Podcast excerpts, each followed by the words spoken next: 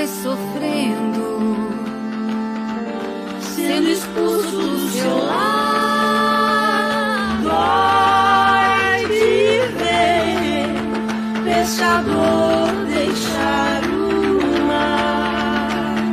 Dói de ver pescador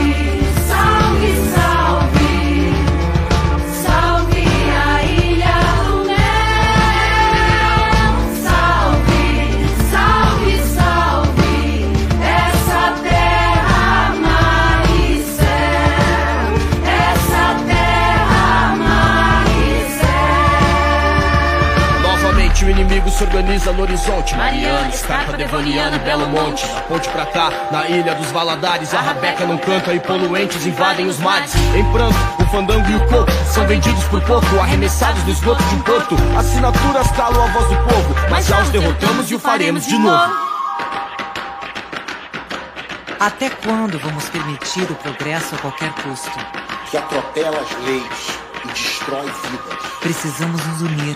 Isso está acontecendo aqui, aí, em todo lugar. E não se esqueçam, é ano de eleição. Pare. Preste atenção.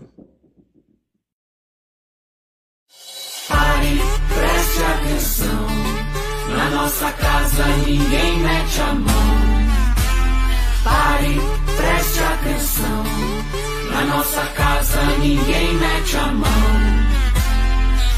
Diga lá, você conhece o Guatelá, Vila Velha, o Lobo Guará. Os arenitos desenhados pelo vento, o cerrado que já foi mar. Escarpa devoniana, paisagem incrível, verdades à tona O ser humano ultrapassa limites e para o planeta uma arma aponta Eu respeito a fauna, a flora, toda a sua história e por isso sou contra O que deixaremos aos netos se vida e ar o dinheiro não compra Pare, preste atenção. Na nossa casa ninguém mete a mão. Pare, preste atenção. Na nossa casa ninguém mete a mão. Esse chão ancestral, mistura de vida e cura. E o homem bitolado lucrando na monocultura. Menos soja, menos veneno, o mundo é pequeno pra tanta gastura. Natureza milenar, abre a cabeça pra permacultura. Escarpa, além de ser a única preservada do mundo, Tem milhares de ecossistemas cheios de vida. Desde Tamanduá Bandeira a Jaguatirica, rios afluentes e nascentes, terra de araucária. Tira a mão do nosso pulmão, não mate a mata. Pare, preste atenção. Preste atenção. Na nossa casa casa ninguém mete a mão. Ninguém mete a mão. Pare, preste atenção. Na nossa casa ninguém mete a mão. Ninguém mete a mão.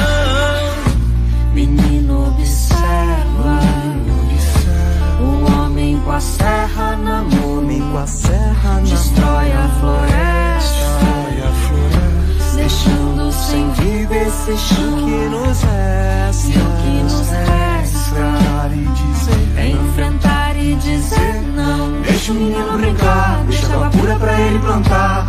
Menino merece um mundo melhor, pois a vida vai continuar. Sapatos brilhantes, terno elegante, aperto de mão como nó de gravata São armas da cara da mata que vira indústria de pasto guitarra Vocês que destroem a floresta nativa, vocês que impedem ela de ter vida Serão combatidos por nós que estamos aqui, por nós que estamos aqui Defenderemos os bichos, preservaremos as águas, respeitaremos os seres, protegeremos a vida da mata. Na Amazônia as marcas ainda ecoam por Mariana E no Paraná não passarão Salve a escarpa devoniana Pare, preste atenção. Eu só quero saber de uma coisa. Reduzir o quê? Pare, preste atenção. Reduzir a mata? Pra quem? Pare, preste atenção. Esse agro não é pop, coisa nenhuma. É tóxico. Pare. Sente o ar seco nas narinas? Você vai engolir mais essa? Você pode fazer alguma coisa. Vamos nessa? Pare, preste atenção.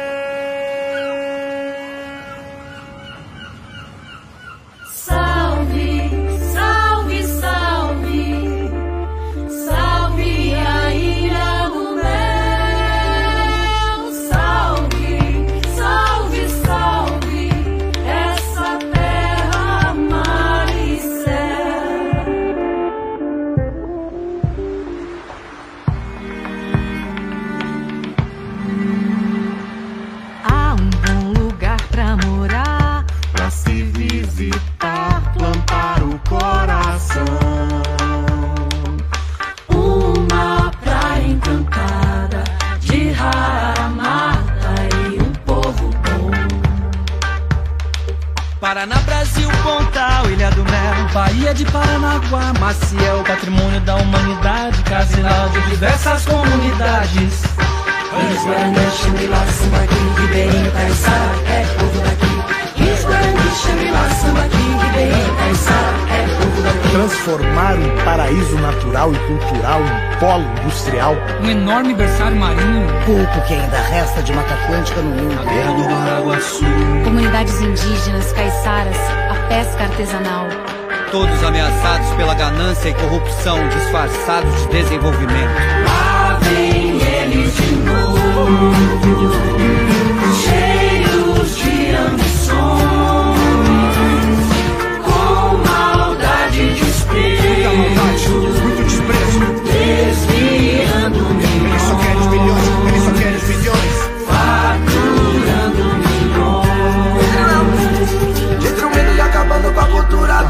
Oprimindo, ameaçando, até mandando matar O nome do cara Zé Ninguém, velho grileiro. Herdeiro da ambição imobiliária familiar. E um outro zero, governo ganância, zero elegância, trabalho a cidade sem dó nem piedade, destruindo o Paraná. O governo quer construir uma estrada com dinheiro público para atender um porto privado. Agora imagine essa grana sendo investida em uma estrada que atenda a população. Uma região que cresça em harmonia com a natureza e desenvolva um turismo ecológico. Mas eles insistem. Eles não querem abandonar o velho mundo do poder. E o Caiçara vai sofrendo, sendo expulso do seu lar. Vai viver, pescador, deixar o. Vai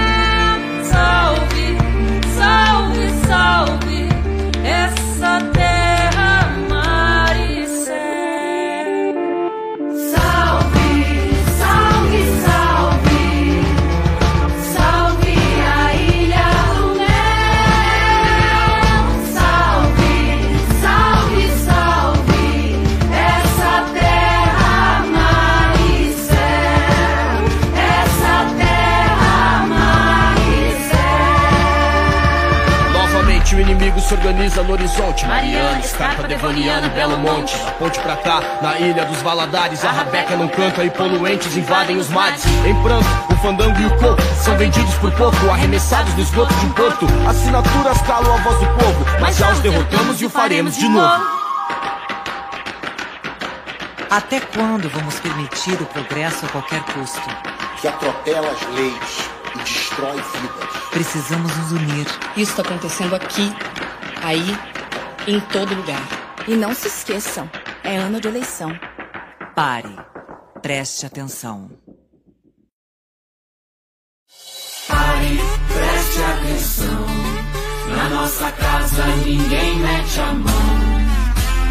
Pare, preste atenção. Na nossa casa ninguém mete a mão. Diga lá, você conhece o Guatelá? Vila Velha, o Lobo Guará.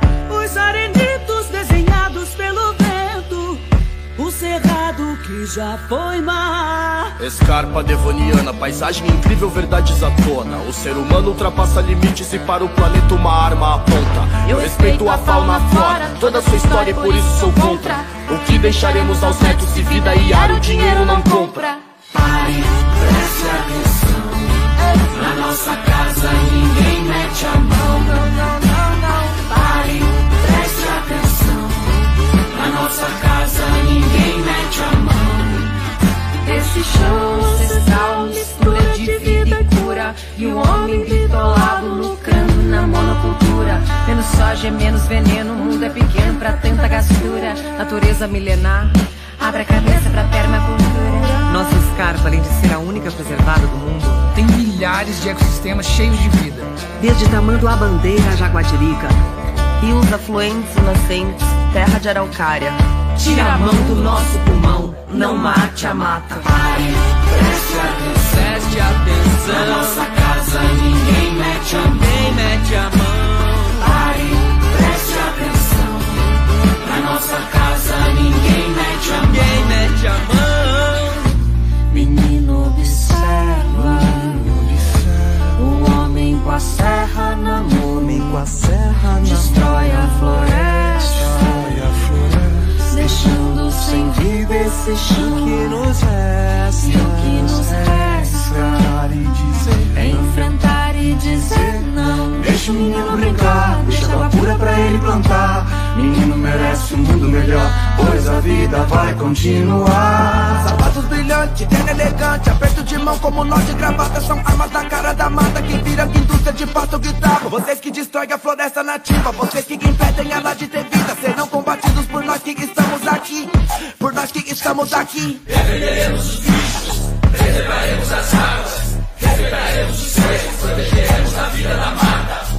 Amazônia as marcas ainda ecoam por Mariana.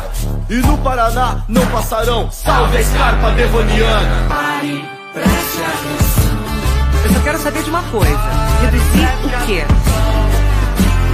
Pare, preste atenção. Reduzir a mata? Pra quem? Pare, preste atenção. Esse agro não é pop, coisa nenhuma. Esse agro é tóxico.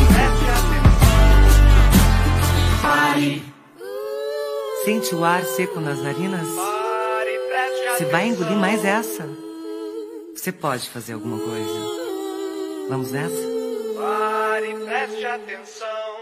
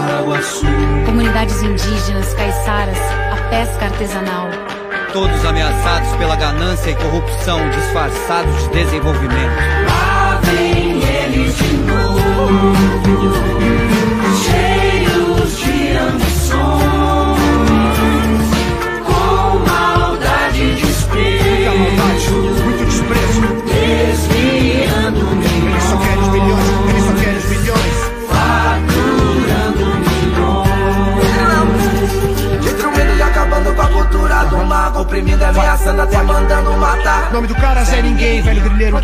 Herdeiro da ambição imobiliária familiar. E um outro Zé, governo ganância, zero elegância, trabalha a cidade sem dó nem piedade, destruindo o Paraná. O governo quer construir uma estrada com dinheiro público para atender um porto privado. Agora imagine toda essa grana sendo investida em uma estrada que atenda a população. Uma região que cresça em harmonia com a natureza e desenvolva um turismo ecológico. Mas eles insistem. Eles não querem abandonar o velho mundo do poder. E o Caiçara vai sofrendo, sendo expulso do seu lar. Vai de ver, pescador deixar Vai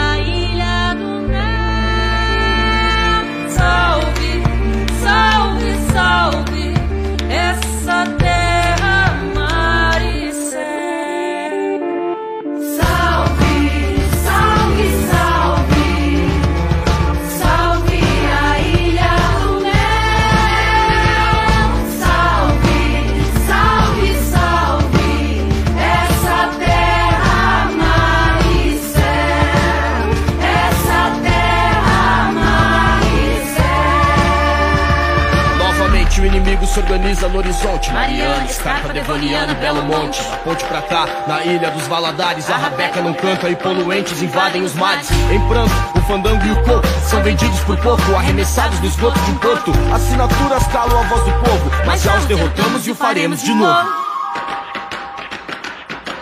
Até quando vamos permitir o progresso a qualquer custo? Que atropela as leis e destrói vidas. Precisamos nos unir. Isso está acontecendo aqui, aí, em todo lugar. E não se esqueçam, é ano de eleição.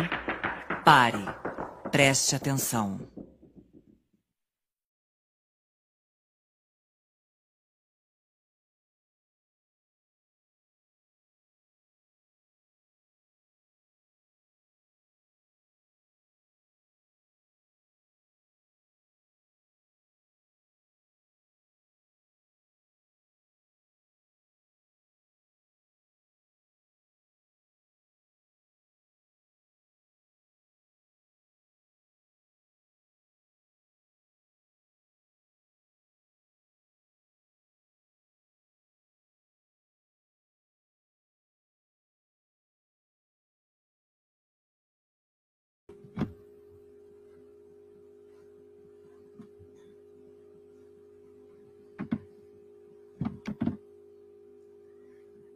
Olá, muito boa tarde e bom início de noite a todos aqueles que nos acompanham pelo YouTube, pelo Facebook.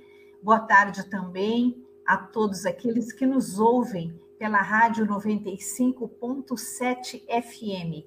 Está começando mais um programa Justiça e Conservação.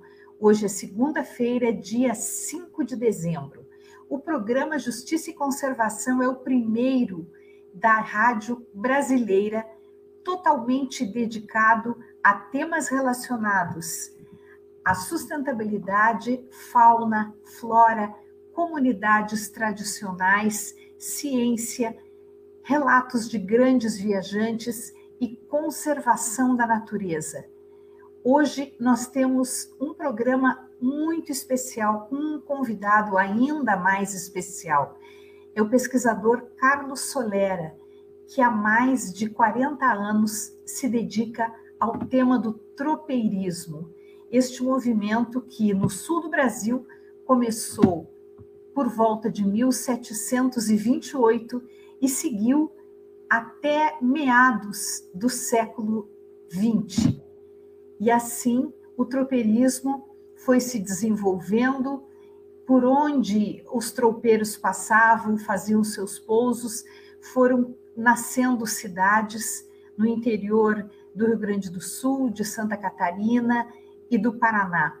O movimento original que nós conhecemos como tropeirismo no sul do Brasil unia Viamão, no Rio Grande do Sul, até Sorocaba, no interior de São Paulo. Os tropeiros, esses homens viajantes, carregavam gado, mulas e mercadorias, desde Viamão até Sorocaba. Depois de um tempo, eles passaram a levar também correspondências, porque tudo aquilo que eles levavam consigo sempre chegava ao destino. E esse movimento nasceu inicialmente por causa de um outro movimento econômico, o um movimento da extração de ouro e pedras preciosas no interior de Minas Gerais. Como em Minas a única produção era voltada à extração de ouro e pedras preciosas, eles não produziam alimentos, não produziam mais nada. Então, precisavam ser abastecidos pelos, pelas mercadorias que vinham de fora. E assim, por essa oportunidade de negócios, surgiu o tropeirismo. E o gado que os tropeiros carregavam era o gado que abundava no sul do Brasil, porque depois da destruição das missões, quando as missões foram dizimadas no Rio Grande do Sul pelos bandeirantes, muitos índios morreram e agora e depois disso é, o gado ficou espalhado e aquele gado foi se reproduzindo. Bem, Estou sendo informada que Carlos Solera, que estava com dificuldade de entrar, já está conosco. Então eu vou dar boa noite. Boa noite, Carlos, e vamos começar a nossa entrevista. Boa noite, Celeste.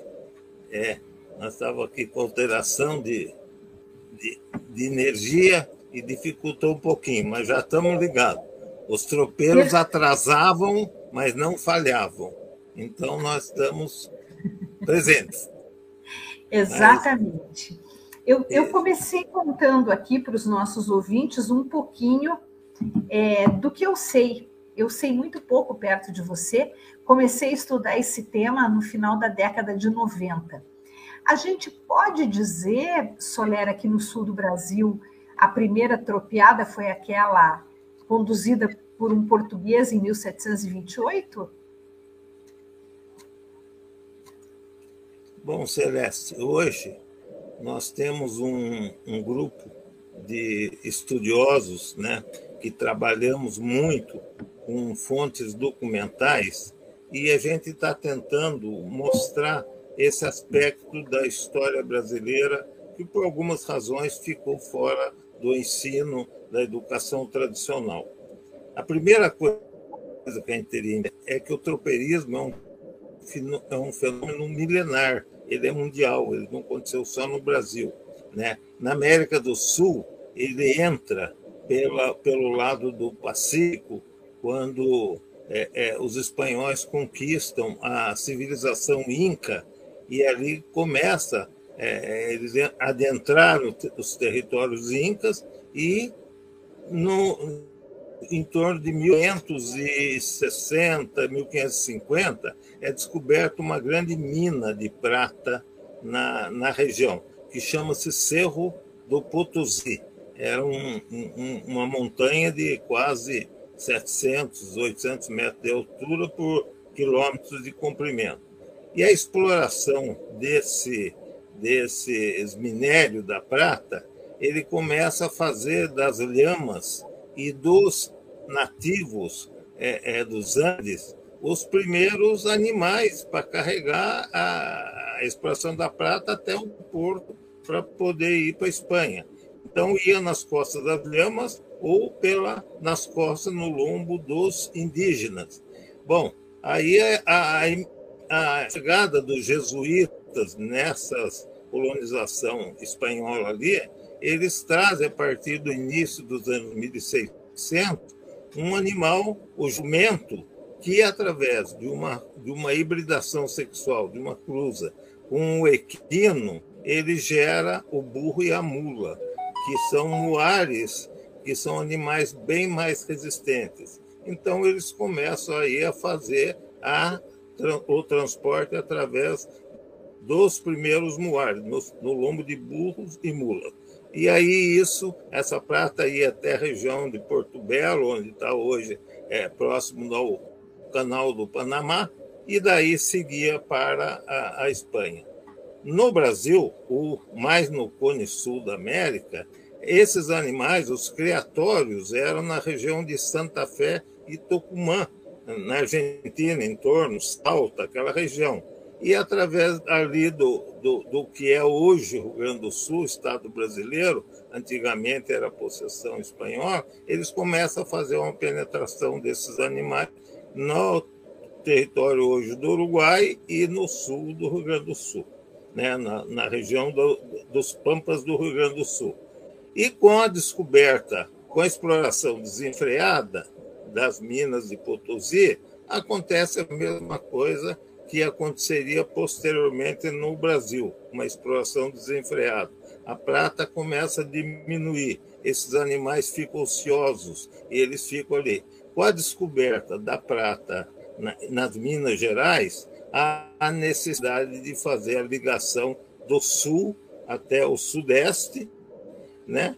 levar esses animais para esses animais poderem promover, então, todo aquele trânsito, todo aquele comércio.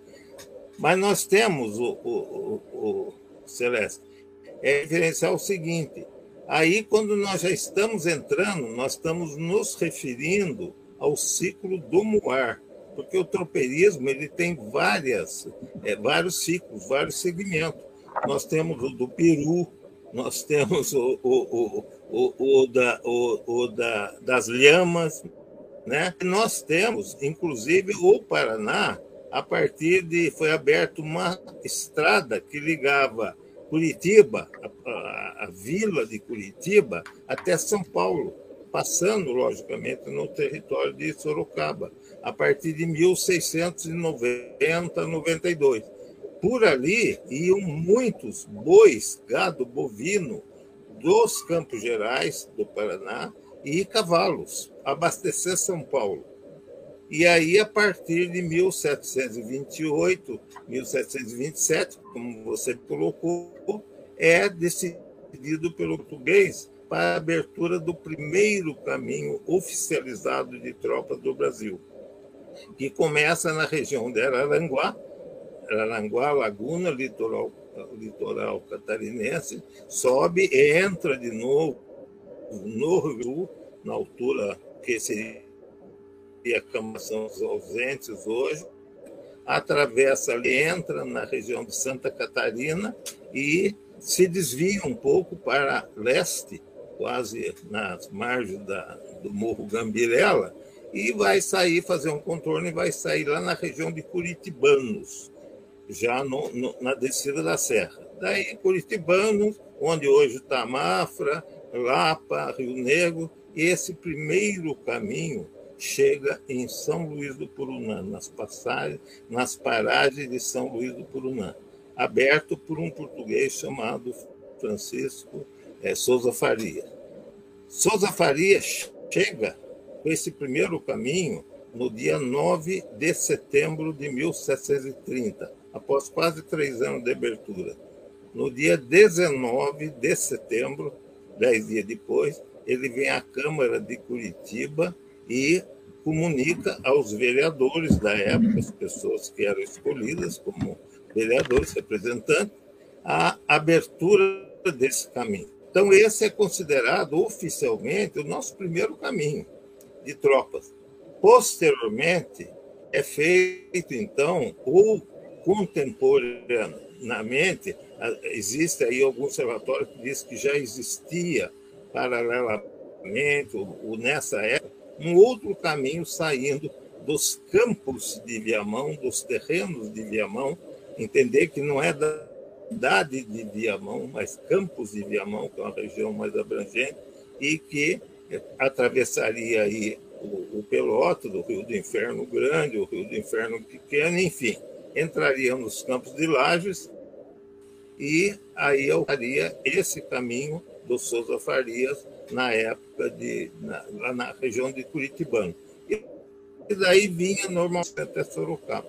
Né? Nesse primeiro caminho, em 1731, é feita uma primeira retificação do caminho de Souza Faria, porque como ele ia muito junto à, à, à região leste, próximo até o litoral, o Cristóvão Pereira de Abreu, que você citou, faz a primeira retificação.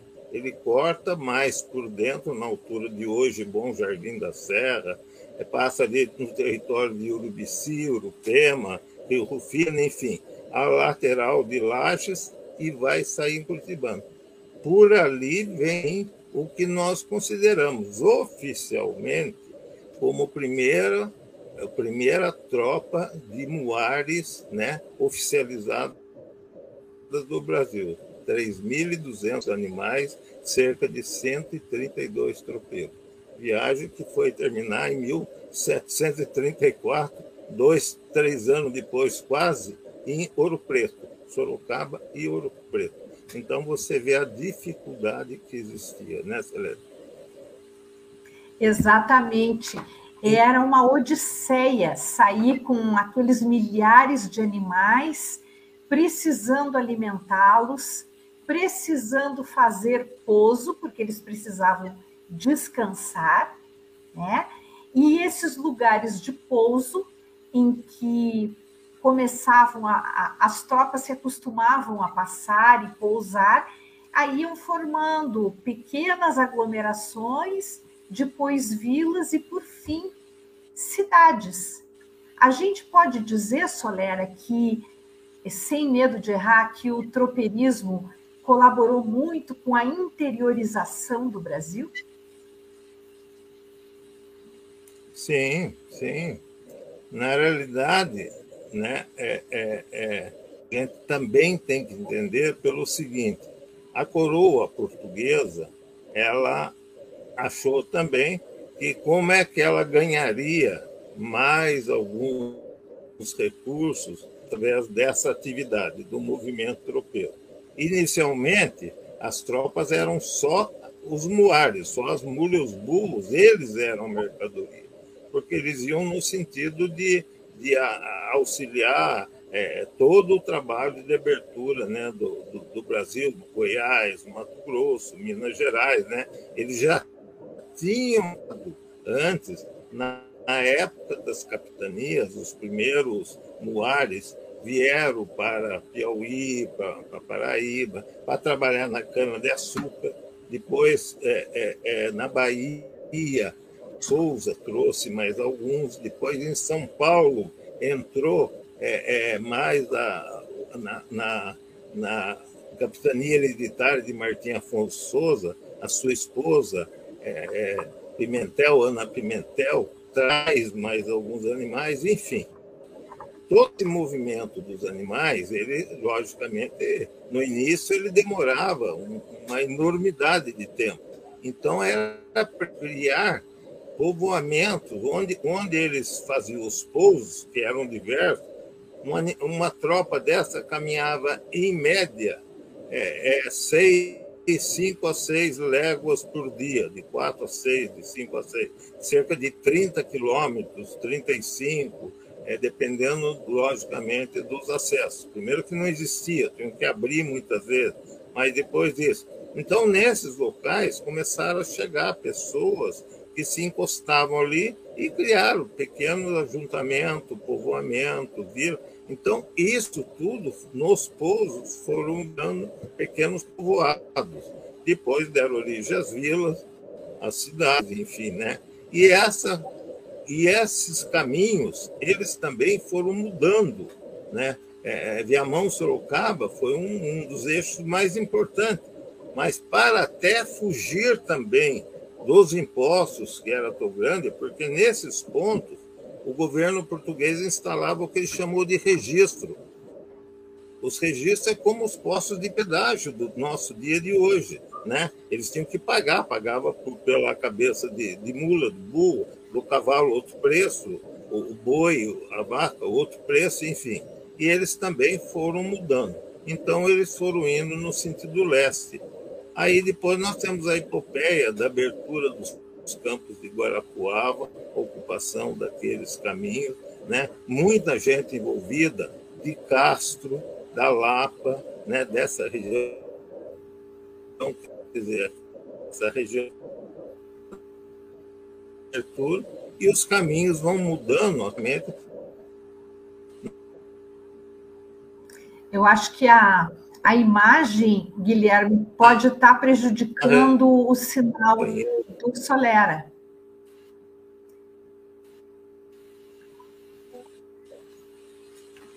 Isso. É, você me ouve bem, Solera?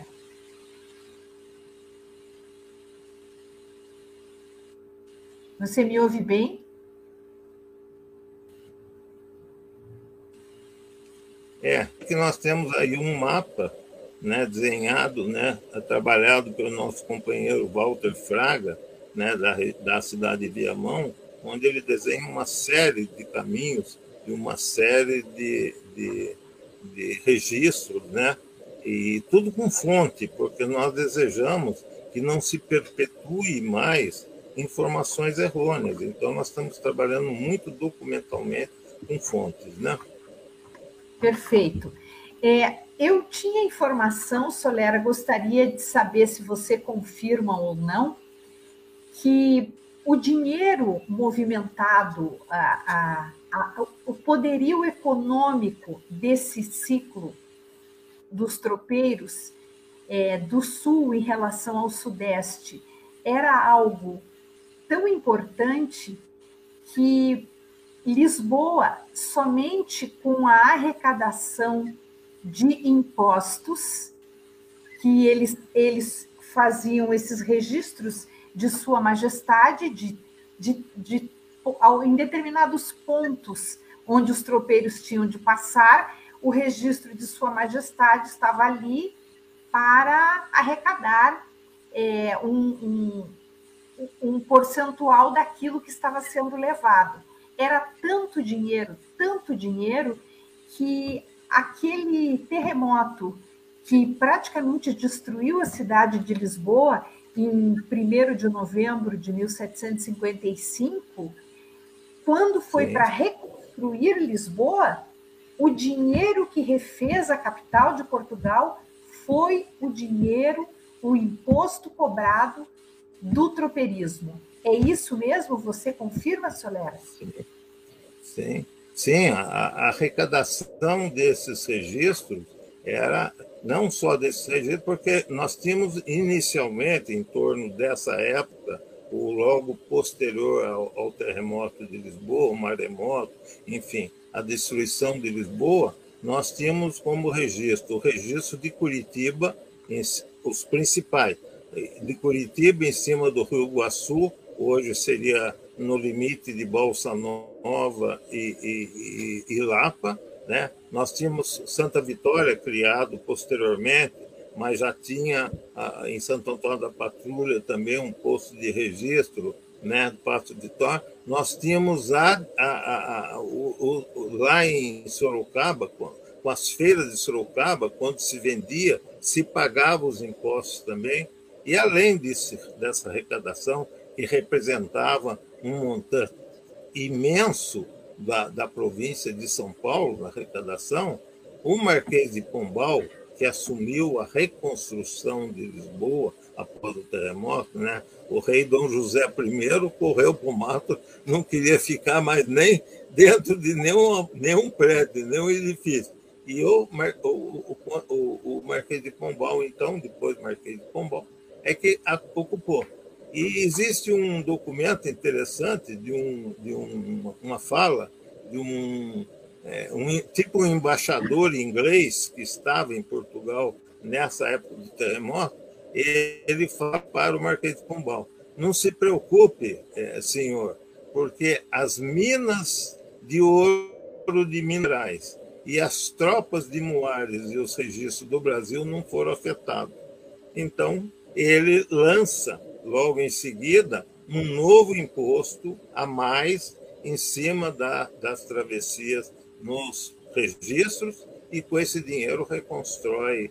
É, aí tem um prazo de previsão, né, X tempo, e só que esse X tempo se alongou e foi anos e anos, né?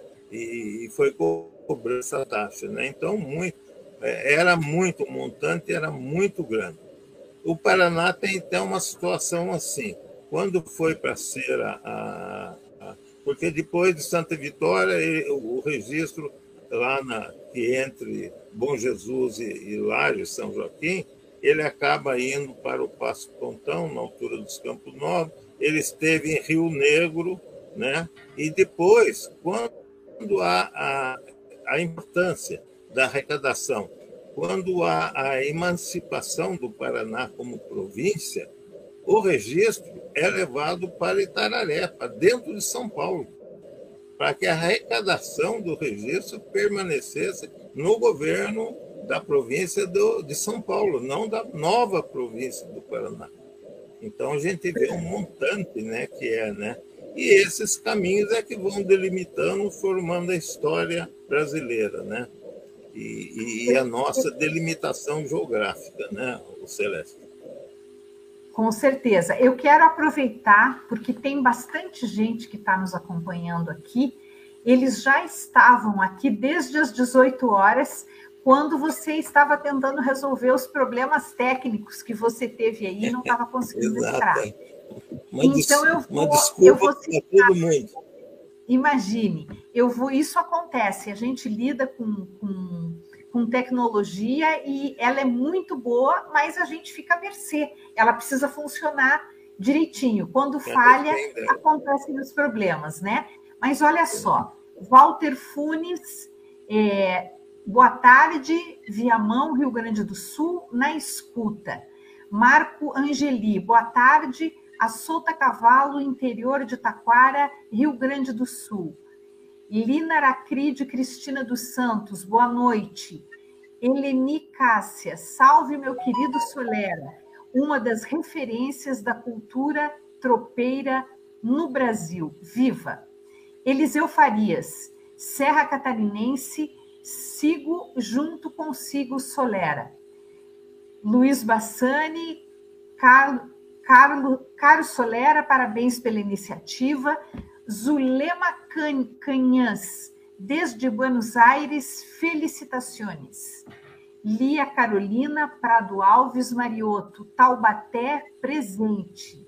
Terezinha Fornari Carneiro, boa noite, parabéns por mais uma incentiva de apoio à cultura. Turismo e hotelaria é, deve ser um endereço comercial, está dizendo Urupema presente. A Anselmo Nascimento, Grande Solera, de Portal da Serra Santa Catarina, Serra Catarinense.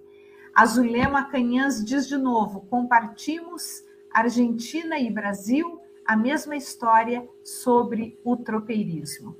Sérgio Lima Beck, diz Grande Solera. Reinaldo de Poema dá boa noite.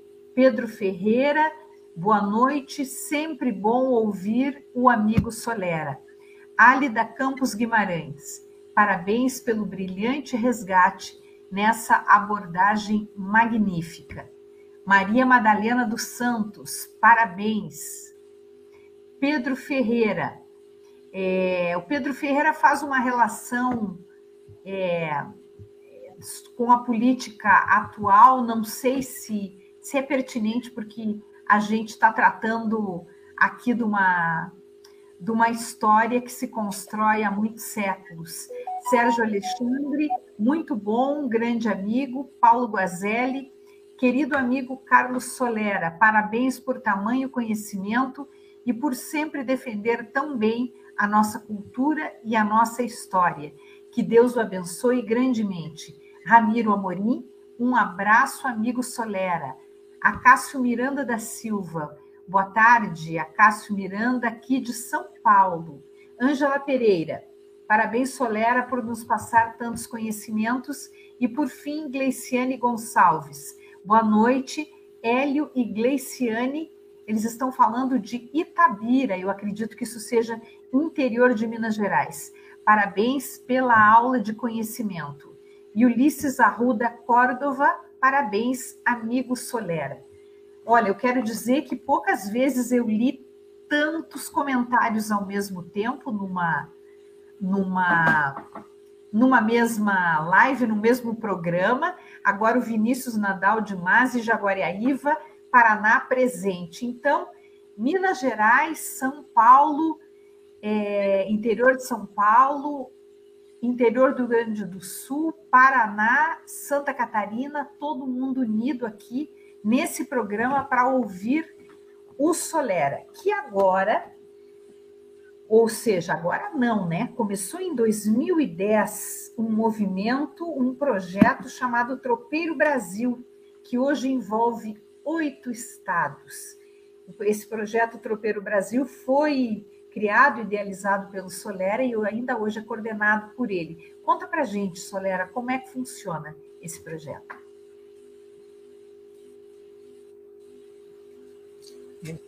Então, Celeste, é, é bacana. Essa, entre esses amigos, saúdo também o Bassani, que escreveu que ele está falando de Lisboa, de Portugal. Ele tinha me dito que acompanharia. É bom, esse todo esse pessoal que está participando, inclusive, eles fazem parte de um núcleo de conhecimento que nós temos dentro desse projeto Tropeiro Brasil. Na realidade, nós começamos com um projeto chamado Rota dos Tropeiros, que pegava os quatro estados, do, três estados do sul, mais São Paulo, e iria se ligar a Minas em 1998. Depois o projeto foi, estacionou é, por problemas vários, e a partir de 2008 nós voltamos com o Tropeiro Brasil.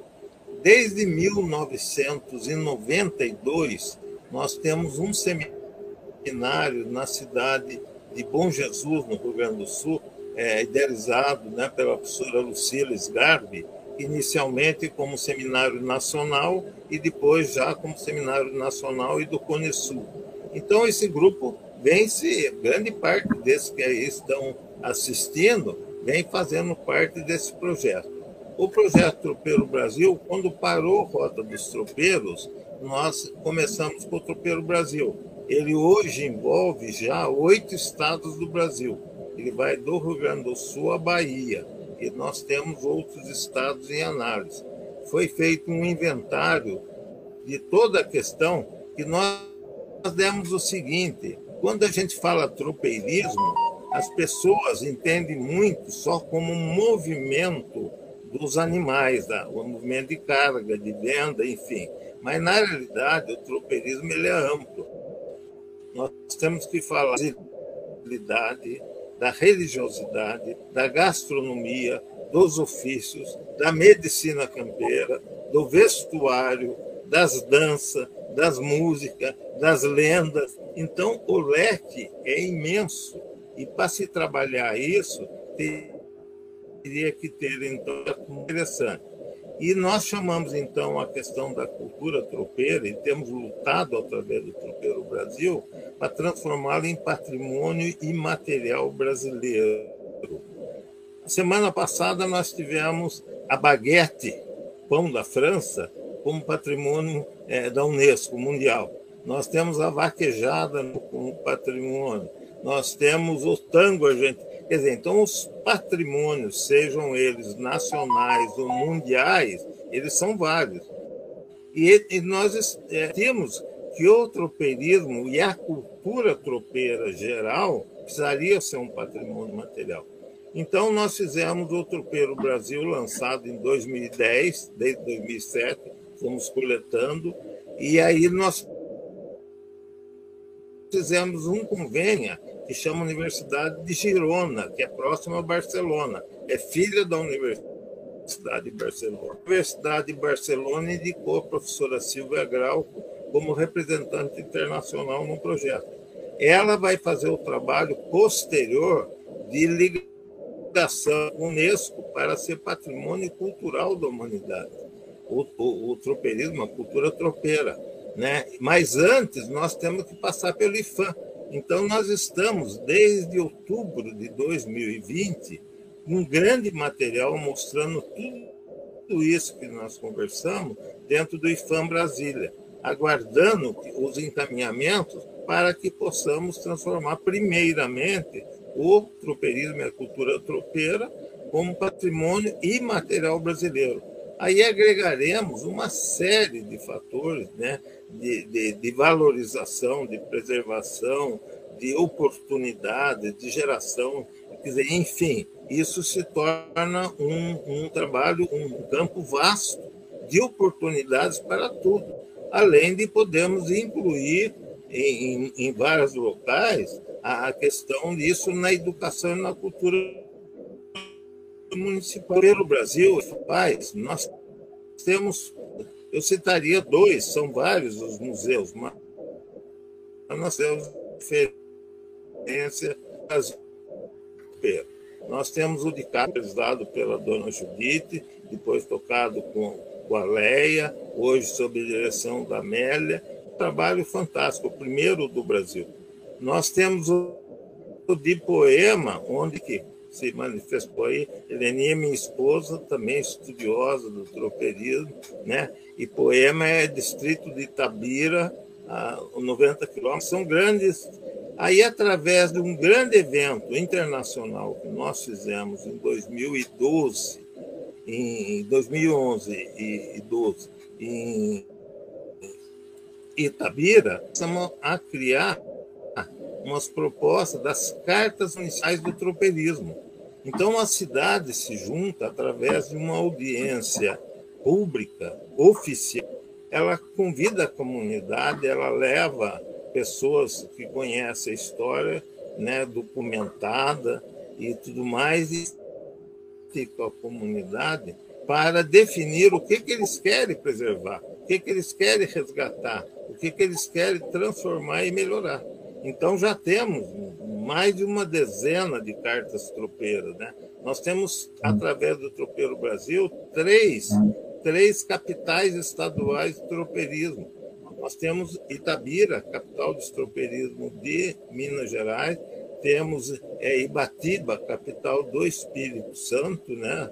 É, capital do Espírito Santo. Isso é através de trabalho dentro de Bom Jesus, a própria Bom Jesus, não pelo Tropeiro Brasil, mas trabalho dele, capital estadual. Quer dizer, esses valores de agregação são muito importantes para a nossa educação e para a cultura, principalmente os nossos jovens que desconhecem. A medicina nós pegamos hoje, Celeste, a nossa medicina, principalmente as medicinas né, mais as homeopáticas naturais, toda base, farmácia médica foi, foi feita através do tropeirismo, era tudo dos campos. Como fazer no meio do campo, com dor de barriga, do tropeiro ou do animal, cólica, eh, animais peçonhentos, quer dizer, tudo isso, né? A nossa gastronomia gastronomia, comidas típicas do Brasil, né? Nós temos em São Paulo é, é, Festival do Içá. Içá é um formigão que nasce nos cupins, festival de Içás, que era comida indígena, levada, associada pelos tropeiros. Reúne milhares de pessoas. Então, quantos empregos gera? Então, onde você mexe, o segmento cria oportunidades de, de, renda, de trabalho, de educação, de conhecimento cultural, né? Eu acho fantástico. Olha, eu já vou ler mais Só algumas... Só se manifestando em boa parte deles fazem parte de um núcleo de Cunha Tropeiro Brasil tem. Né? Nós fizemos um inventário com mais de 100 cidades brasileiras, sabendo o que nessas cidades existem, hoje ainda no dia a dia, que remete ao tropeirismo, à cultura tropeira. Está no IFAM. Estamos aguardando, esperando que as coisas continuem. Perfeito. Olha só, tem mais algumas contribuições aqui que eu faço questão de ler. Paulo Guazelli está dizendo: rica contribuição indígena e sua ligação com o tropeirismo. Isso mesmo, parabéns, Carlos. Aí o Zig Cor, fotógrafo, está dizendo: caro amigo Solera, tenho na memória o surgimento de Ponta Grossa. Havia muitas fazendas que diluíam os recursos para a região. Decidiram seguir uma pomba. Ela pousou no Capão Ponta Grossa. Até hoje não sei se é verdadeira a história, mas tenho muita curiosidade a respeito. Que história é essa da pomba, Solera?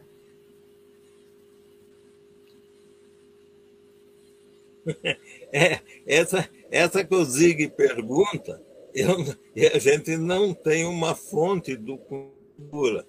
Mas aí envolve, porque tem a Casa da Telha, o Capão. Nós temos em Ponta Grossa, hoje, Celeste, nós temos grandes trabalhos desenvolvidos por companheiros dentro do ensino pedagógico. Né? O, o, o, esse que eu citei agora há pouco tempo, atrás, o Walter Fraga Nunes e o Marco Aurélio de Anjos Oreia, desenvolve tropeirismo na escola, em todo o Rio Grande do Sul, em vários lugares de Santa Catarina. E em Ponta Grossa, nós temos Silvestre Alves Gomes. Silvestre é professor da rede estadual do Paraná, professor de português. Ele desenvolve toda essa parte de lendas e de história. O Silvestre fala muito sobre essa história. É, faz parte da oralidade de Ponta Grossa, a história das pombas. Né? Acredito que quando existe a oralidade, porque alguma história aconteceu. Então, talvez seja verdade, né? Mas eu acho assim muito interessante isso, a parte da, da gastronomia, os ofícios, né? Nós temos ferreiro, nós temos nós temos os latoeiros, a metalúrgica, né? Tudo isso surge por quê? Porque havia essa necessidade de ferrar os animais, de fazer isso, fazer aquilo, né? A gastronomia, como você bem citou, o tropeiro tinha que trabalhar, andar com comida mais seca. Ele não podia levar comida molhada, conserva. As coisas eram mais uma coisa. Então entra o charque, entra as paçoca, entra, enfim, né? Então é muito vasto o campo, né? Nós ficaríamos aqui um, dois dias, né? A Zulema de Belo Horizonte, de Buenos Aires, a Zulema fala que a Argentina tem um envolvimento. Sim, os arrieiros argentinos, eles preservam essa cultura em massa, eles faziam todo esse trabalho e valorizam muito. Ela dirige a Fundação Matadeiros, que, que, que valoriza muito. Então, nós temos Santo Antônio da Patrulha, né? enfim, nós temos uma infinidade. Né? Eu, junto com o Eduardo Zardo, é, começamos o trabalho da, da, da Rota Tropeiro, e foi importante, e foi uma época que eu acabei, eu era presidente nacional da Associação Brasileira de Turismo Rural e eu acabei indo para o Conselho Nacional de Turismo em Brasília, apresentando o turismo rural. E não se falava, isso foi 2002, não se falava na temática tropeirismo como um atrativo turístico, um atrativo que pudesse gerar. Era uma história, era uma cultura, mais ou menos. Mas aí a gente conseguiu né, trabalhar, eu fiz um trabalho muito grande do, do, do, na cabeça do nosso meus companheiros e conseguimos colocar o tropeirismo como ícone, um dos ícones atrativos do turismo nacional. Então, hoje, nós temos, um dia desse eu estava fazendo uma avaliação, nós temos mais de 120 propriedades rurais no Brasil de turismo rural que trabalham com a temática de tropeirismo quanto emprego gera, quanta cultura, quanto, né, alimentação, gastronomia, né, tudo, né? Então, o assunto é fantástico, ele, né, ele, ele vai, não se esgota. Né? E nós temos o seminário, nós acabamos de fazer um, um evento, o Senatro, que é esse que a professora Lucila fazia em Bom Jesus, esse ano foi feito em é, cada dois anos. Esse ano foi feito em Cruz Alta, no Rio Grande do Sul. E pegou toda uma parte já oeste do Rio Grande envolvida, né? Foi um trabalho fantástico, né? Ela acontece sempre nos anos pares. Nos anos ímpares, nós temos um, um encontro nacional já, e para a quarta edição, que acontece em Urupema, na Serra Catarinense, que a gente fez, para poder intercalar. E aí a gente vai reunindo esse pessoal, tudo que conversa, que é apaixonado também, né? Então, é, e eu vejo aí o doutor Vinícius, que acabou de falar também, ali de Jaguaraíba, ele fez um trabalho de acompanhamento agora de uma comitiva que passou por aqui, né? Então, nós temos muita coisa, né? Onde você mexe, sai uma parte da cultura tropeira.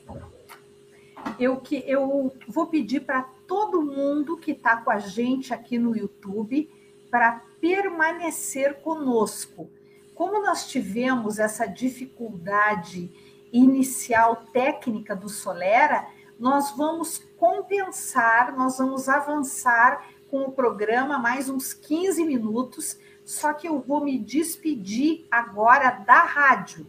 Quem estiver nos ouvindo pela rádio 95.7 FM, eu vou então desejar uma boa noite, Vou agradecer pela audiência na rádio e deixar o recado de quem quiser continuar acompanhando essa nossa conversa maravilhosa, super instrutiva sobre tropeirismo, é só migrar nesse momento para o canal do Observatório de Justiça e Conservação do YouTube. Se vocês clicarem no canal do Observatório, de Justiça e Conservação vão entrar de novo no programa e vão continuar nos ouvindo. Então, aqueles que estão na rádio com a gente, uma boa noite e até amanhã.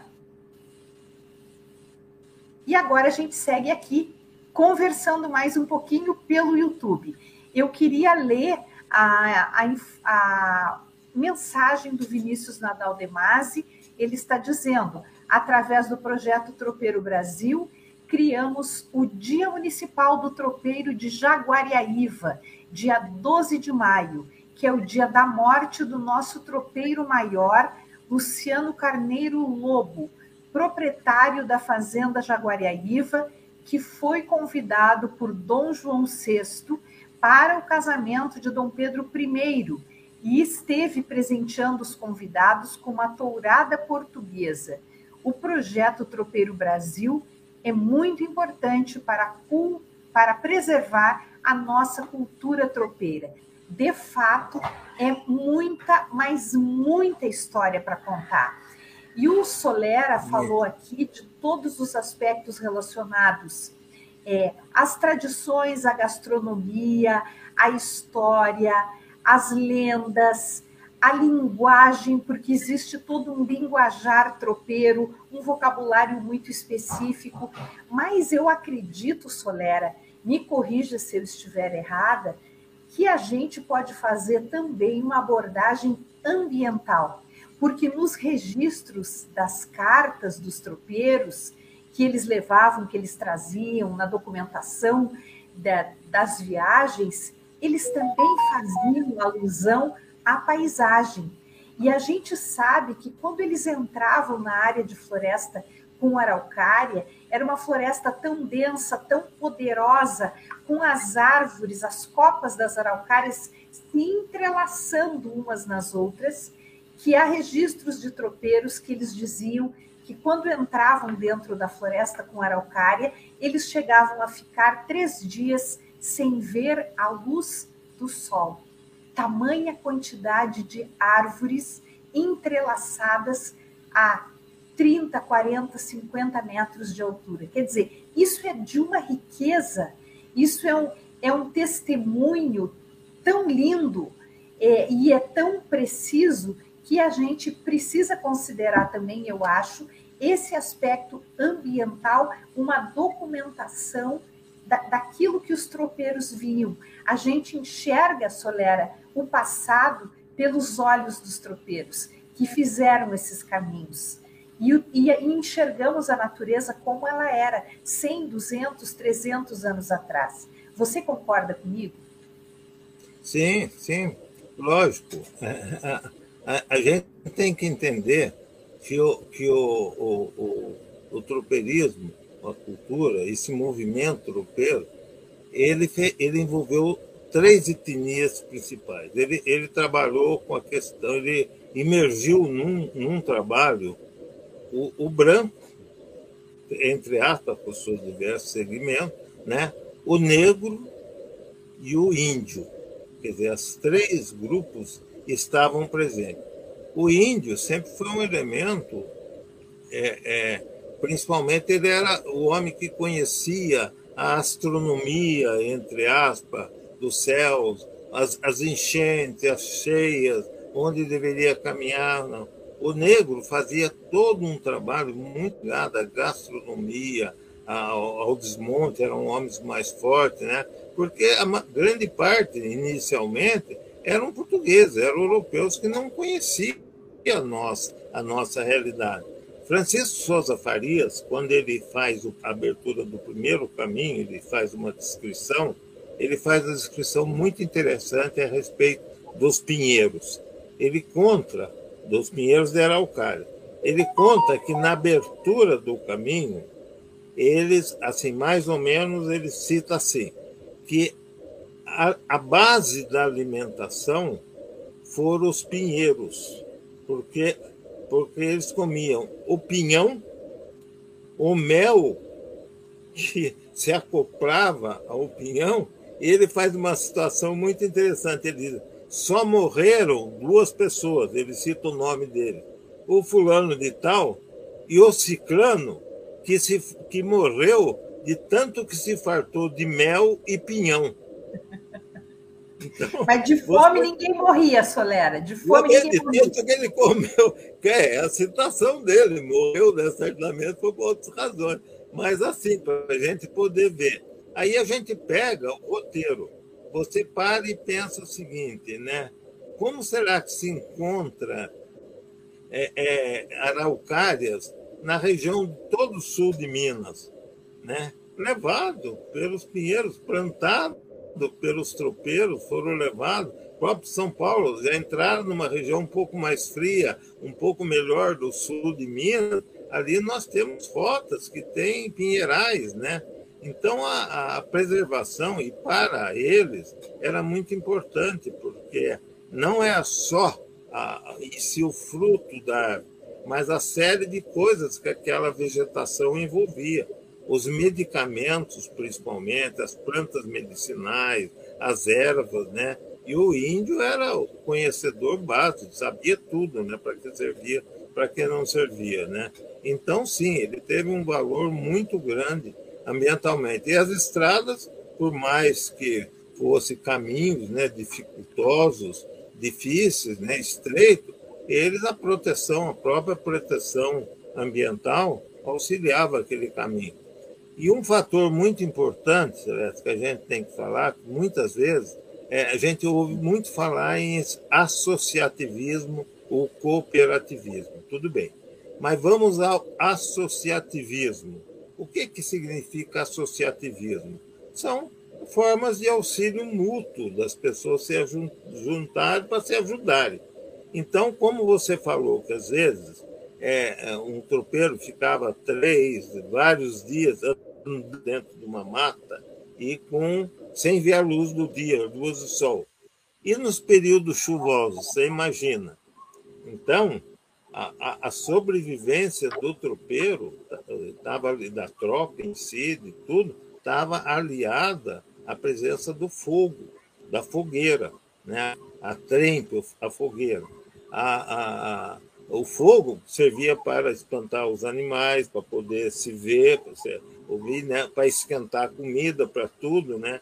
E esses tropeiros, quando saíam, às vezes, de, de alguns locais assim com chuvas intensas, eles tinham algum resquício de lenha seca, por alguma razão, eles deixavam, às vezes, coberta um couro, um bigal, que eles chamavam, porque ele sabia que atrás estava vindo uma tropa e ele desejava que na frente tivesse alguém deixando uma lenha seca para ele também, que era necessário, né?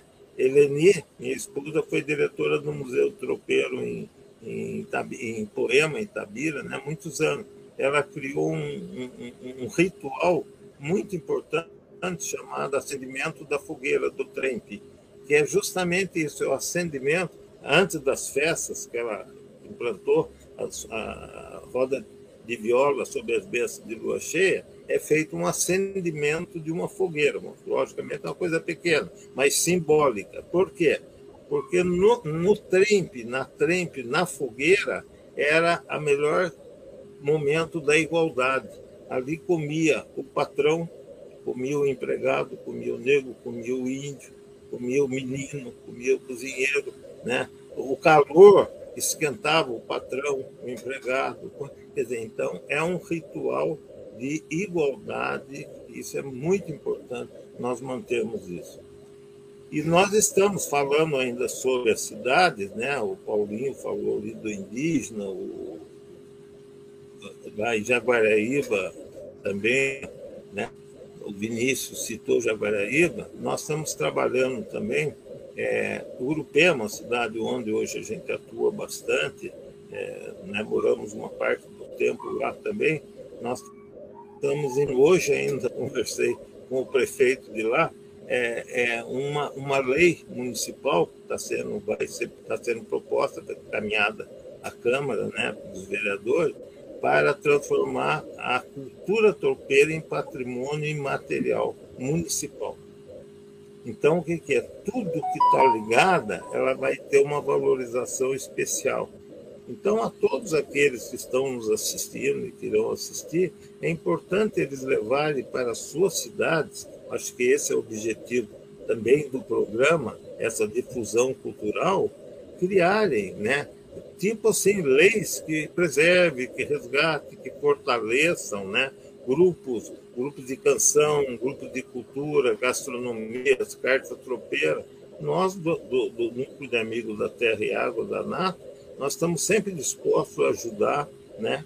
É, fazemos, auxiliamos as cidades, os municípios a fazer a sua, né? Isso é, um, é uma entidade sem fins lucrativos, né? Nossos custos são apenas despesa de transporte, alimentação, tudo, mas é importante a valorização disso a nível Brasil. Quanto mais é melhor, né?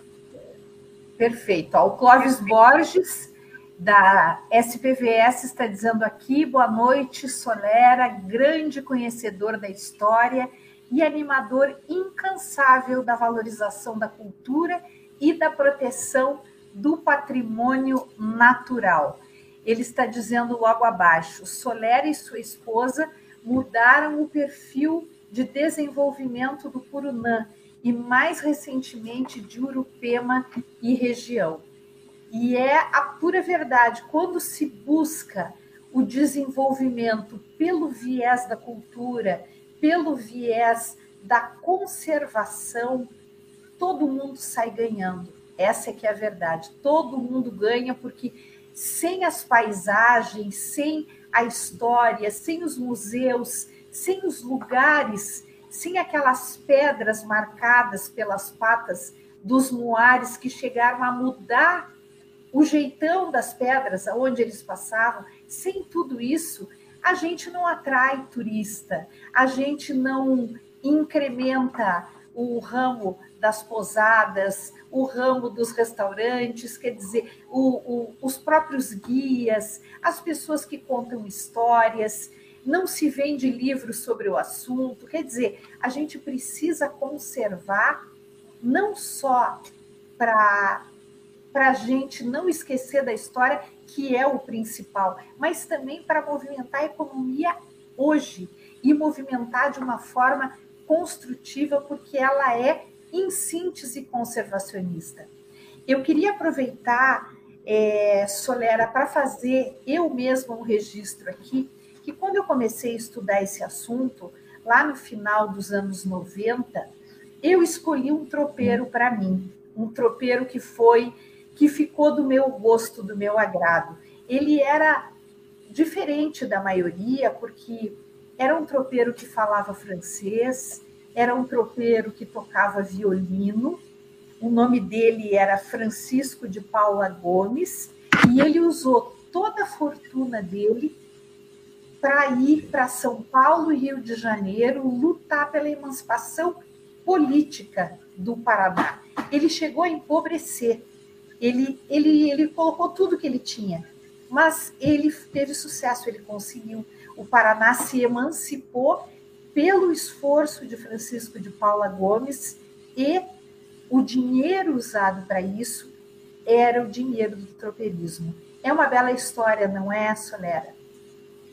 Sim, Francisco de Paula Gomes, é, aliás, né, nós temos uma rua em Curitiba com o nome de Paula Gomes, né? E nosso, nosso grande companheiro Eloy Zanetti, que está lá nas Minas Gerais, morava ali, né? Tinha o seu escritório ali na Paula Gomes. Então sempre nos abastecia, além da cultura dele, com a história de Paula Gomes. Nós temos em Balsa Nova, na região do Tamanduá, São Luís do Curunã, um trecho da, da estrada, estrada municipal, que foi batizada como Tropeiro Paula Gomes, em função do trabalho que esse homem fez. Ele gastou, como você bem disse, toda a sua fortuna pessoal para a emancipação do Paraná. A gente diz, da província do Paraná, né? A gente diz, entre aspas, que ele foi o criador da mala direta, porque ele, como ele era um homem de cultura, ele frequentava a corte no Rio de Janeiro. Ele era um homem que pertencia à corte, conhecia o imperador, conhecia tudo. Né? E ele voltava, saía da corte, tirava o seu fraque, sua roupa e punha a roupa de tropeiro e ia fazer. E no Rio de Janeiro, ele fez uma série, uma tipografia, tem até um documento disso daí, nós temos uma cópia desse documento, que é, que é ele fazendo é, é, é, propaganda, tipo a propaganda para a emancipação do Paraná, dizendo que da província do Paraná, né, nossa de São Paulo, né?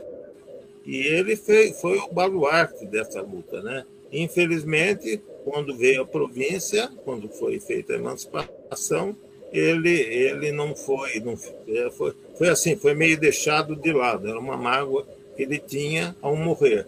E ele acabou tendo um infortúnio trágico, numa última tropeada, acabou sendo assassinado por uma briga qualquer dentro de um pouso, né, um índiozinho, e infelizmente é um grande, é um grande, eu, eu, eu, eu também adoro Francisco Paulo Gomes, né?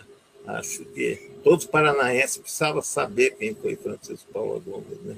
Faz parte. Exatamente. É. E Muito como bom. você falou, é, é, que agora tem essa batalha para o IFAM considerar o tropeirismo como patrimônio imaterial do Brasil e talvez até da América do Sul, é, né, porque é, é, apesar do IFAM só, só ter ascendência é, na esfera federal, mas é, o tropeirismo também é, passou por outros países da América do Sul. É, eu acho que seria muito importante um movimento que junto ao Ministério da Educação, para que o tropeirismo tivesse mais espaço, mais vez e mais luz no ensino da história brasileira, tendo em vista a sua importância, a sua influência sobre todos nós. Né? Do Sudeste para baixo, a gente tem essa influência muito forte e essa história parece que fica apagada em determinados momentos. Ela depende da luta de pessoas como você, Soléria, e como muitos outros que estão aqui nos acompanhando. Não seria o caso de um grande movimento para tentar melhorar é, o estudo, incrementar, jogar luz sobre a história do tropeirismo junto aos, aos currículos escolares? É, quando nós fomos, quando nós já estávamos com uma boa parte de levantamentos feitos pela, pela, é, é pelo projeto Tropeiro Brasil, nós chegamos nessa, nessa ideia. Como é que seria? Vamos iniciar também um trabalho dentro do Ministério da Educação, mas conversando com técnicos do setor cultural, eles acabaram nos dizendo que, inicialmente, o ideal seria que pudesse ser feito via a, a maior instituição do patrimônio histórico nacional, que é o IFAM. Né? Então, aí nós encaminhamos dentro do IFAM. Com relação a, aos municípios, vamos dizer, ao, ao miúdo da coisa, por que, que nós estamos falando da, da, da, das cartas municipais de tropeirismo e das leis municipais? Porque as prefeituras elas têm é, autonomia para modificar a sua disciplina dentro da, da série fundamental, da série que pertence ao município. Dentro do Estado, ele já entra, ele tem que aguardar uma determinação estadual. Então, assim, o município é mais fácil. Nós queremos, por exemplo, em Urupema, nós colocamos o Dia dos Tropeiros e o tropeirismo faz parte da da educação municipal. E em várias outras cidades também é, é feita desta forma. E estadual, nós também vamos aos poucos trabalhando agora, né, com uma nova leva de governadores, tudo. O trabalho será acelerado junto às educação. Agora, para nós ainda o mais importante seria o, o Instituto de Patrimônio Histórico, o IFAM. A partir daí seria muito mais fácil nós entrarmos na Ministério da Educação, na cultura, tudo, né? Mas, de qualquer forma, nós vamos sempre mexendo, nós estamos disparando para tudo quanto é lado, né? Onde a gente conseguir um apoio para nós, nós temos muita documentação, muito, muitos documentários, né? Nós temos redes que nos auxiliam bastante, né?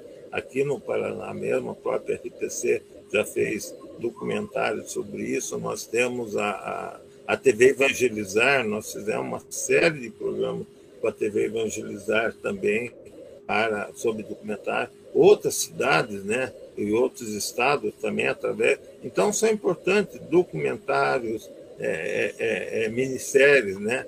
É, a gente tem um, nós temos a esperança ainda. Eu tenho três livros publicados, né? Eu tenho um primeiro livro chamado Histórias e Bruacas, que era um livro assim muito para pesquisador, muito ligado assim, né, ao pesquisador, ao estudioso. E nós tentamos, quando eu estava no ministério, a gente queria é, é, fazer uma, tentar uma série, uma minissérie, numa das TVs é, é, é, de, de, destaque no, no Brasil, né? E quem nos auxiliou nesse primeiro caminho foi o cantor Sérgio Reis, que era é, o nosso tremendão aí, né, o cantor sertanejo, porque ele pegou um dos livros meus e mais algum material de outros companheiros e levou para uma determinada produtora é, de televisão. Aí eles acharam que o livro era muito para estudioso, era muito difícil, queria que se criasse uma história, tinha que ter uma historinha para poder, né, aquilo transformar numa história. Aí eu criei o segundo livro, chamado O Alvorecer do Purunã. É um livro bem legal, né? O, o, o História Broaca já está hoje. O Alvorecer está aqui, né? É um, é um livro legal, né? Aqui a gente criou mais ou menos uma historinha e mandamos, né? Aí para uma televisão. Eles resolveram fazer um, uma tentativa, um tema novo. E aí foi feito, eles mandaram um, um, um dessa, diretores de novela para o Rio Grande do Sul. E essa pessoa foi, mas é tão vasto o assunto que ele não conseguiu é, sintetizar. Ele conheceu uma pessoa que tinha um tema é, feito um TCC no Senac, no Sesc, não lembro, é, semelhante, chamado da Casa Sete Mulheres. E aí a televisão comprou a Casa Sete Mulheres. Então a, a Casa Sete Mulheres só saiu porque nós estávamos tentando fazer a, no, a minissérie do tropeirismo, né? Mas nós continuamos, nós não desistimos, né? Agora a gente lançou um outro livro novamente, Cantares do Tropeirismo. Eu, eu fiz junto com um amigo direto, o José Osmir Fiorelli, de Sorocaba, grande parceiro nosso. E estamos tentando, já mandei agora para duas emissoras, estamos tentando fazer uma novela. Entendendo que fazer isso também, uma coisa de cultura popular, onde as pessoas possam ver, às vezes dentro da sua casa, na televisão, nos dá muita força dentro do, do da história do segmento, né? Esperamos conseguir, vamos ver, não depende só da gente, né? Mas não desistimos, não nos entregamos, né? E como você disse, né, sobre o, o, o não entregamos os pontos. E é, e é muito interessante, o Celeste, a questão dos, da terminologia, né, dos, do, dos ditados populares, né? Por exemplo, as pessoas falam em picar mula. É um termo muito comum, picar mula. Vamos picar mula. Aí você olha e fala assim, picar mula, o que, que é? É tirar o time, é sair correndo, voltar mais depressa mas eles não sabem que Picamula vem da época dos tropeiros, que eles iam com tropas, às vezes menores, picando as mulas, eles iam vendendo aos poucos. Eles não levavam a tropa toda a Sorocaba. Eles iam vendendo pelo caminho aos pedaços para poder voltar mais rapidamente e comprar outros animais para poder voltar, né? Então deu com os burros na água. Quando entrou, pegou lá um transbordamento de rio, e assim vai, né? Então é, é delicioso a gente navegar nessas, nessas histórias, nas lendas, né? Então, muito forte, né? Bem bacana. Solera, eu, por mim, faria um programa de 10 horas, não de uma hora, uma hora e pouco, porque você tem assunto para muitos dias e a gente não se cansa de ouvir você. Então, eu já quero deixar aqui já de pronto o convite para você voltar numa outra oportunidade para continuar nos contando as histórias. A gente escolhe um, um viés, um dos vieses da, do tropeirismo e explora mais um pouco. E assim que você tiver alguma novidade em relação a, ao movimento dentro do IFAM, para que a gente consiga é, transformar o tropeirismo como patrimônio imaterial do Brasil. Também a gente está aqui à disposição para noticiar e para ajudar no que for preciso. Eu agradeço demais pela sua disposição em participar conosco. Agradeço especialmente por você não ter desistido de tentar entrar hoje com a gente, apesar dos problemas técnicos que você enfrentou, você não desistiu, ficou até que deu certo. E quero agradecer a todo mundo que nos acompanhou até agora, essa audiência tão especial e também tão apaixonada por esse tema. Eu digo a vocês, aos que conseguiram, não conseguiram acompanhar o programa desde o início, aos que entraram depois, aos que quiserem rever, que este programa com Carlos Solera fica na internet.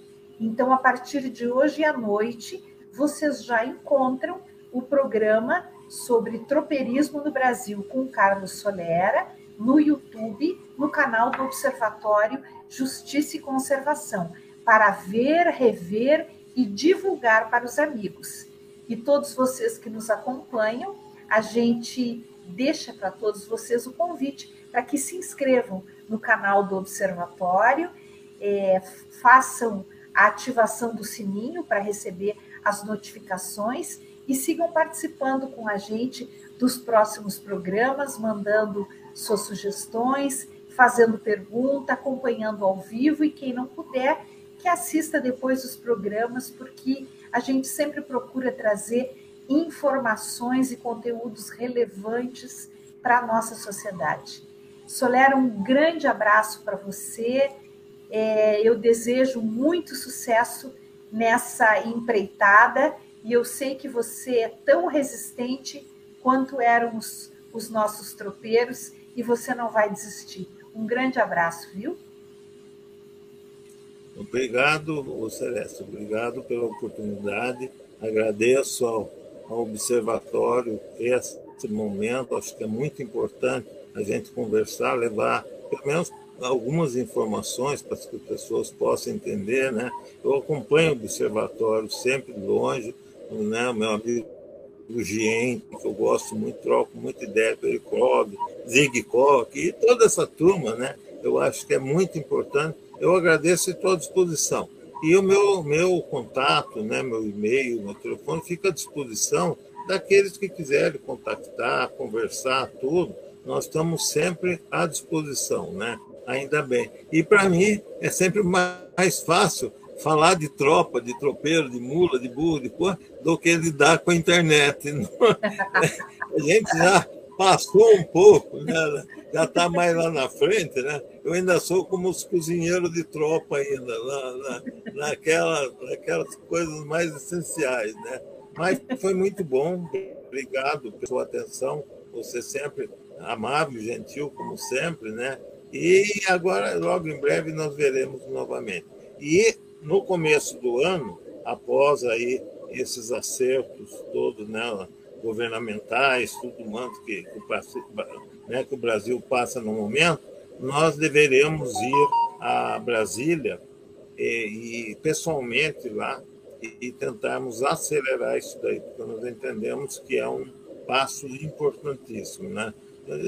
definindo as formações futuras né, do governo, IFAM e tudo mais, essas coisas, nós deveremos ir lá. E voltando, tendo as novidades, você será a primeira que eu vou te dar um toque para que você façamos outra prosa aqui. Para mim é sempre muito agradável. Grande abraço, muito... muito obrigado, um abraço a todos que nos acompanharam, muito obrigado, viu? Muito obrigado, agradeço imensamente. E esse foi o programa Justiça e Conservação desta segunda-feira, dia 5 de dezembro. Não foi só o Brasil que fez quatro gols, nós fizemos aqui um golaço com esse programa sobre tropeirismo no Brasil.